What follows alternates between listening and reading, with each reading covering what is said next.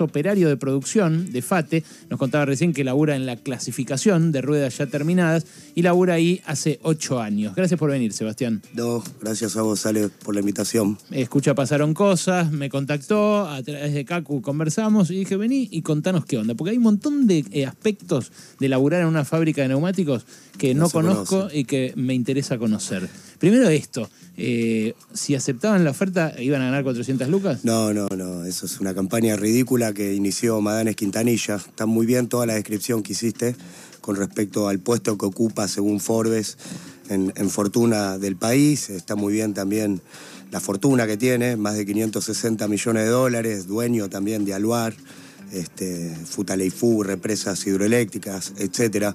No, no, eso es una campaña que inició Madanes Quintanilla, no sé, más o menos aproximadamente hace un mes, de queriendo estigmatizar la pelea que venimos dando centralmente, que es lo que vos decís, ¿no? Por el salario. ¿Vos cuánto ganas, Seba? Eh, yo estoy ahora ganando 135, 140 mil pesos promedio mensuales. Traje los recibos de sueldo, están a disposición, que incluso para responderle también a Madanes Quintanilla, los traje desde antes del conflicto, para que se vean los salarios que yo percibía, por ejemplo, en enero, en febrero, antes de iniciarse todo este, este conflicto que hay en curso, porque Madanes salió a responder ante los argumentos nuestros de que era una, una falacia, una mentira lo que decía Madanes con respecto a los ingresos que ganaríamos si hubiéramos aceptado esta oferta salarial.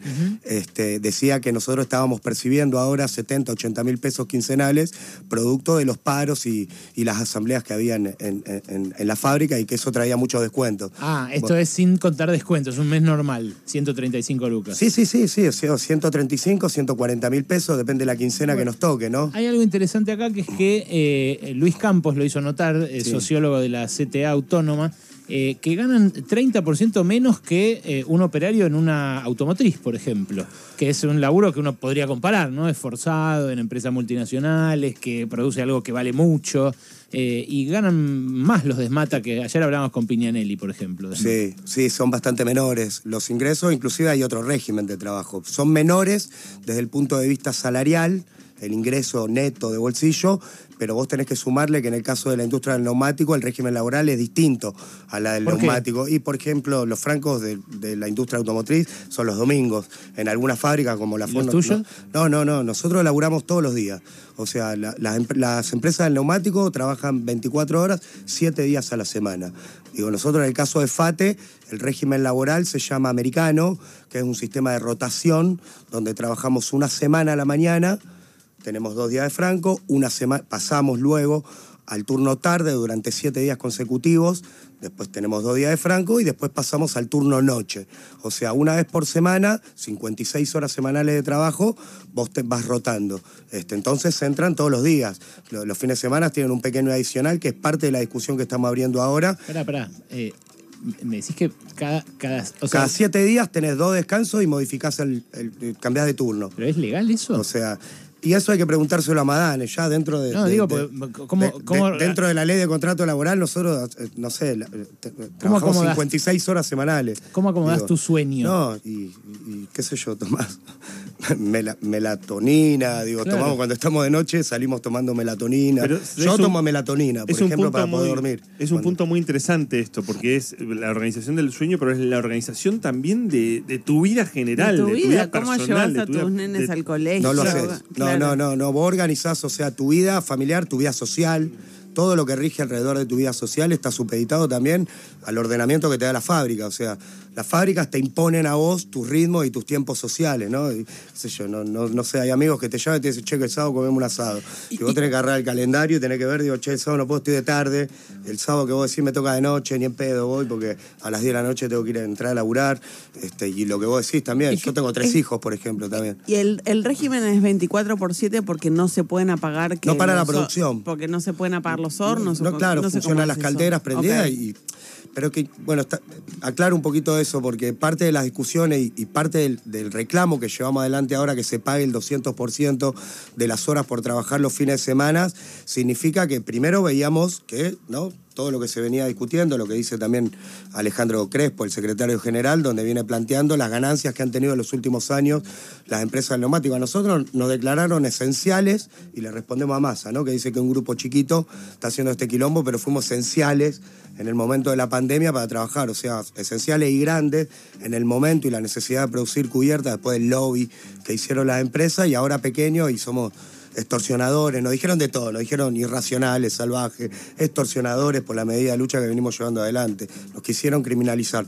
Pero una cuestión, como veíamos, y, y había una ganancia considerable, precios, volúmenes de producción. 80% en dos meses aumentó. Una, Eso en dos meses, rueda. pero si vos seguís la evolución también para eh, eh, quitar un poco el velo y aclarar, si vos seguís la evolución de los precios de las cubiertas en los últimos dos años, o sea, todo el periodo de pandemia vino creciendo. Claro. O sea, si vos agarras el precio de una cubierta, no sé, junio del 2020, y agarras el precio de la cubierta ahora, independientemente del salto que pegó en los últimos dos meses, producto de la especulación, digo, no, no, no nosotros fabricamos la cubierta, no le ponemos los precios, pero si vos agarrás todo ese periodo de los últimos dos años, los precios de las cubiertas subieron más del 200%. Bueno, pegó un salto impresionante.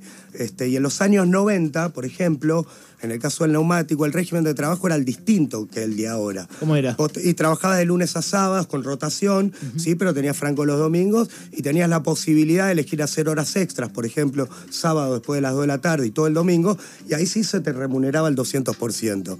En ese momento, a partir del año 96-97, con la antigua conducción gremial que había, las patronales impusieron un- una flexibilización del convenio e impusieron el régimen de lo que se llama americano, el que comentaba recién, o sea, lo que implicaba que empiecen a tener más días de producción las empresas, porque no cerraban, aumentaban la producción, aumentaban la productividad y a nosotros nos impu- impusieron la rotación, donde entraban todos los fines de semana con un adicional del 100%, por ejemplo, en el caso de los domingos. Claro, pero la rotación no, no- no- no se explica solamente por el 24-7, porque podría haber gente que esté siempre en el mismo turno. Claro. Que hay una justificación que más no sea que atarlos a la, a la voluntad de la, de- de la fábrica, porque de ese modo, claro, lo más importante en tu vida pasa a ser el horario que te impone la fábrica. Todo lo demás se acomoda a eso. Sí, por eso uno de los lemas que levantamos ahora que somos esclavos insurrectos. Digo, Claro. los esclavos insurrectos se levantan, digo, contra la explotación. Digo, nosotros cuando nos dicen salvajes decimos salvajes son las empresas, irracionales Claro. son las empresas. Sí, sí. Digo, No, no, no es casual los títulos de alguna portada de grandes medios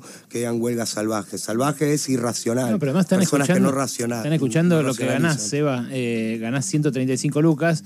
Hoy el INDEC da a conocer el nivel de pobreza y eso se mide con la canasta básica total que vale 119 lucas 700. Bueno, por eso. Para no ser pobre, ganar 120. Bueno, si a nosotros nos sacás todos los adicionales, por ejemplo, vos decís, bueno, muchachos, mañana van a arrancar a laburar de 6 de la mañana a 2 de la tarde, de lunes a viernes, nosotros estaríamos cerca de la canasta de indigencia, muy por debajo de la canasta de pobreza, porque después todo lo demás son adicionales. Digo, y nosotros lo que estamos reclamando es salario, digo, qué sé yo, a más hay que responderle eso, este, a los que piden cárcel y bala hay que responderle eso, digo, qué sé yo, salimos, llevamos adelante medidas de lucha y nos quieren meter preso, matarnos. ¿Cuánto- ¿Cuántos años hace que sos trabajador del neumático? Ocho. Ocho años. Y pasaste por distintos lugares. Recién me estabas contando que hoy estás como en, en un sector que categor- categoriza las, eh, los neumáticos. ¿Puedes Sí. contar cómo se trata Sí, el laburo? sí, es Porque el- viste que hay algunos, hay, hay gente que se ofrece a carnerear. eh, Sí, le vamos a responder a Marra, lo vamos a invitar a Sí, que venga sí, también. sí, Una para Marra, semana. para Ramiro que- Marra, el legislador porteño, que eh, casualmente es el mismo que anunció que iba a formar un grupo anti-piquete. Claro, Sí. el movimiento antipiquetero. También eh, ahora lanzó esta convocatoria para ir a laburar ahí en Sí, lugar tuyo. Sí, se, se los cuento, lo invitamos a Marra para que venga y yo, por ejemplo, estoy en una parte que es, o sea, la, la empres- la planta de FATE tiene tres mini plantas. Una donde se produce cubiertas de camión, que vale mil dólares cada una, este, la, que se, la que produce en autos y la que produce tractor, colectivos, cosechadora, ¿no? Digo, para el agro. Ruedas gigantes. claro. Gigantes que pesan 300 kilos, por ejemplo, algunas de esas. Wow. Y las de camión pesan 70 kilos. Digo, para tener consideración de eso. ¿Y vos en alguna circunstancia las tenés que levantar? eh, Las o- tenés que mover, las tenés que maniobrar, digo, tenés, tenés todo el tiempo, era lo que te decía antes, es Sí, hiciste una cuenta de cuánto, de cuánto levantaban con tus Claro, por compañeros. ejemplo, yo estoy en el sector de terminación auto, este, donde hay compañeros que revisan y pelan la cubierta que sale de lo que se llaman las vulcanizadoras, este, que también tienen problemas de, de tendinitis, descalcificación de los huesos, distintas enfermedades laborales. ¿A- a- hernias vos de disco. alguna? Yo tengo cuatro hernias de disco.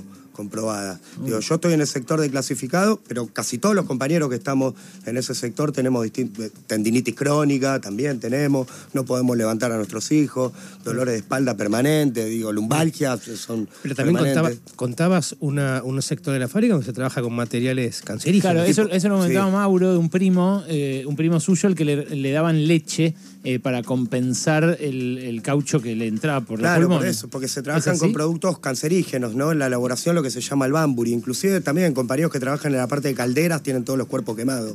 Tienen cuerpos quemados, ¿entendés? Tienen problemas de, de esterilización también, tienen baja esperma, también incluso compañeros que están todo el tiempo Por- en las calderas, por la los calderas, por los calores, las altas temperaturas. Claro. Este, yo a donde Pará, y estoy... lo del Bumburi, es- eh, perdón, no, yo no Bamburi sé. es un- Enrique Bumburi. Vamos, nada. No pasa nada. Es como los cables para nosotros que decía el otro día, no, no- no tenemos idea nosotros. ¿Cómo es, eh, Este, ¿Cómo es lo de No, es el inicio del proceso productivo, la elaboración del producto, ¿no? Donde ahí sí vos tenés que, para hacer lo que se llama eh, eh, la mezcla de lo que sería después eh, el producto terminado, en esa mezcla tenés que elaborarlo con distintos procesos y distintos insumos, ¿no? Entre ellos algunos... Contanos, contanos en detalle. Es medio un yo hago esto también, ¿no? Claro, un poco sí. Yo hago cubiertas. ¿Qué onda? ¿Cómo, No, cómo- bueno, qué se sí, mezcla? sí, te digo algunos que conozco, otros no, no, son procesos que arrancan desde ahí, desde el bamburi, con el negro, desde el negro de humo, este, que son las mezclas de los distintos insumos que hacen una, una mezcla, no sé, como, como una masa gigantesca, que de ahí va a distintos procesos de toda la cadena,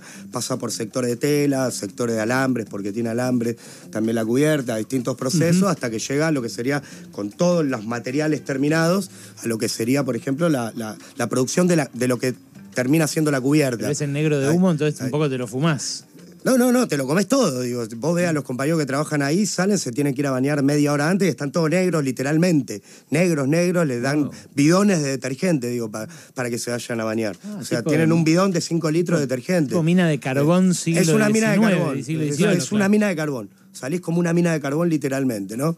Y te suena la nariz, sacas todo negro, bueno, imagínate lo que te queda adentro. Todas las partículas. ¿Qué se pasan un día? Tenés franco, te fuiste a tu casa, pará, tenés pará, dos días y eso- escupís todavía eso, eh, el negro. En, los países ricos, eh, ¿pasa también? ¿No hay una robotización de esto que evite...? No, mirá, ahí hay que dar una, eh, no sé, una, una enorme pelea para que por lo menos se lo declare insalubre mínimamente, ¿no? Y Sí, por lo menos que te reduzca la jornada de trabajo los compañeros que trabajan en ese sector, ¿no? Claro. Eso no, no- no sucede en FATE, no sucede para nada. Digo, pero igual, digo, podemos, miles de anécdotas. El año pasado, por ejemplo, un compañero de Pirelli, este Marcelo Ulariaga, que con 25 años murió por un atrapamiento de una máquina. Fue impresionante, fue terrible. O sea, el compañero tenía cuatro meses de antigüedad, estaba contratado lo- en plena pandemia. Lo mandaron a trabajar una máquina que no puede negarse a hacerlo. Me acuerdo. Porque imagínate, estaba, bueno, estaba sí, contratado sí. y lo metieron en una máquina que no estaba en condiciones, no estaba calificado para desarrollar las tareas en esa máquina y no funcionaron los sistemas de seguridad y lo atrapó la máquina y lo mató. Digo, entonces esas denuncias son impresionantes.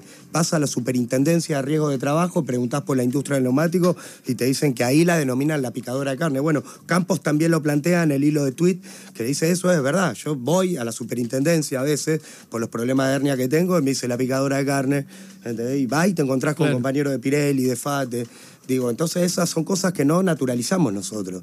Este, hoy en el marco de una discusión salarial, pero que también Madanes Quintanilla en todos los medios está hablando de la productividad, ¿no? Está todo el tiempo. Dice que los niveles productivos comparados de la región son mu- muy, menores en el caso de, de la Argentina, etcétera, ¿no? Digo, hoy salieron, creo que en el programa de de Tellenbaum estaba Jairo también planteando algunos datos que estaban buenos, este, donde decía que, por ejemplo, el, el- precio promedio de una cubierta significa en el país, en Argentina, dos salarios mínimos vital y móvil. Comparado con Brasil significa un salario mínimo vital y móvil, ¿no? Y comparado con Estados Unidos, el precio de una cubierta regular, este, más o menos, eh, significa medio salario mínimo vital y No, móvil. es que es, es carísimo acá y de hecho por eso un montón de gente se cruza a países limítrofes sin vivir en la frontera claro, claro. para ir a cambiar claro. las gomas. Vas a cambiar las cubiertas y volvés. Ahora, en caso de que se haga esto masivo, de que el gobierno abra la importación, ¿las empresas ya hoy les comunicaron algún tipo de advertencia respecto de esto? Porque, por ejemplo, a, mí, bueno, me escribieron un montón a propósito de los editoriales de ayer, de anteayer, y uno de los que me escribió me decía que eh, en eh, les mandaron una carta a todos diciéndoles no están autorizados a hablar en los medios. Eso pasó hace, eh, eh, estamos a mier- el lunes. El lunes salió un comunicado de Bristol oficial planteándole a todos los trabajadores de esa empresa que sí había algún medio que se quería comunicar con un trabajador que lo deriven directamente al área de comunicación de la empresa, ¿no? O sea, intentando poner una mordaza a todos los trabajadores que están llevando adelante el reclamo, digo, una, una tontería.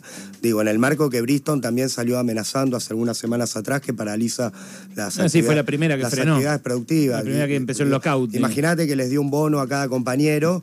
Este, Imagínate la guita que habrá levantado Bristol, ¿no? Para, para poder pagar ese bono a cada trabajador, ¿no? Después de veintipico de años, que fue pa- parte de una entregada incluso, ¿no? En, en el 2001, la antigua conducción firma una reducción de salario con la amenaza de despido que plantea la patronal y para que no quedar muy mal esa conducción gremial, le pone una cláusula en el convenio de Bristol que había reparto de utilidad de ganancia. No cobraron nunca, salió ahora de sopetón porque las empresas ganaron muchísima guita en los últimos años. Seba, Este, eh, decías que eh, tenés tres hijos. Sí. Eh, no, mm, no sé si desearías que trabajaran en una fábrica de neumáticos cuando sean grandes.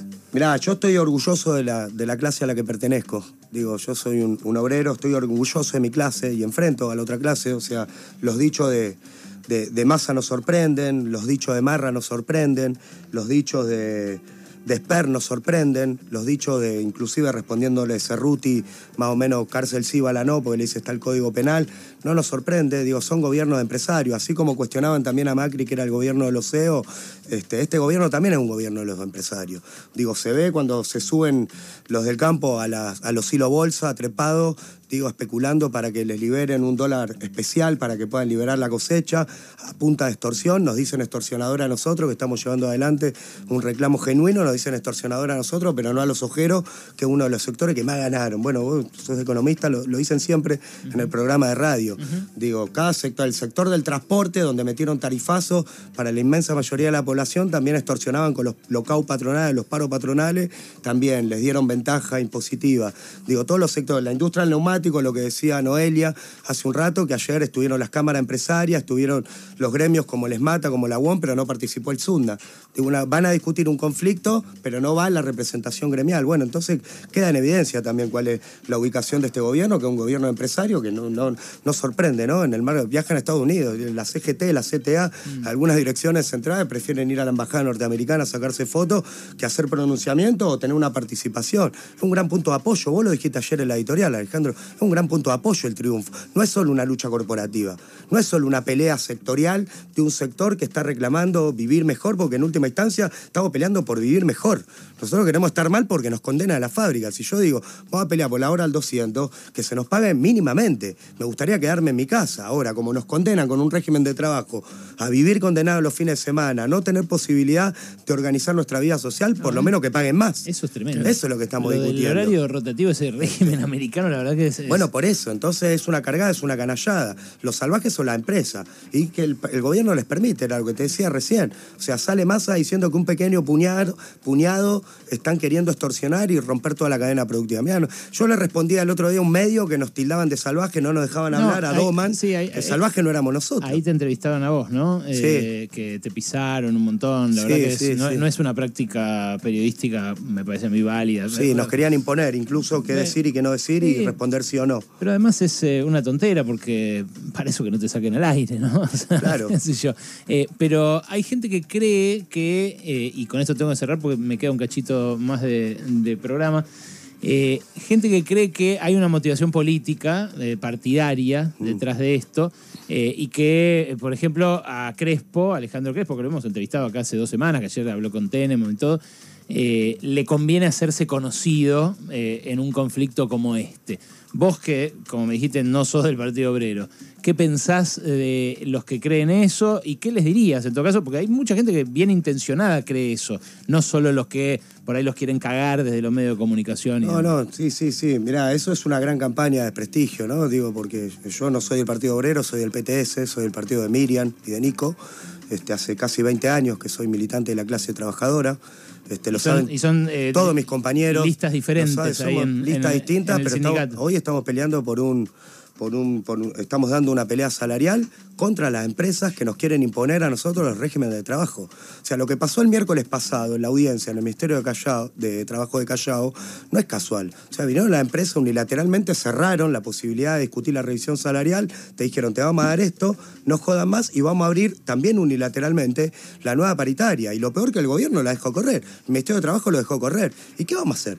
¿Qué crees que hagamos? ¿Por qué nos van a imponer así decretazos patronales de cuánto tenemos que ganar y no tenemos que ganar? Empresas que se llenaron de guita, que fugaron, que están siendo investigadas con, con cuentas offshore.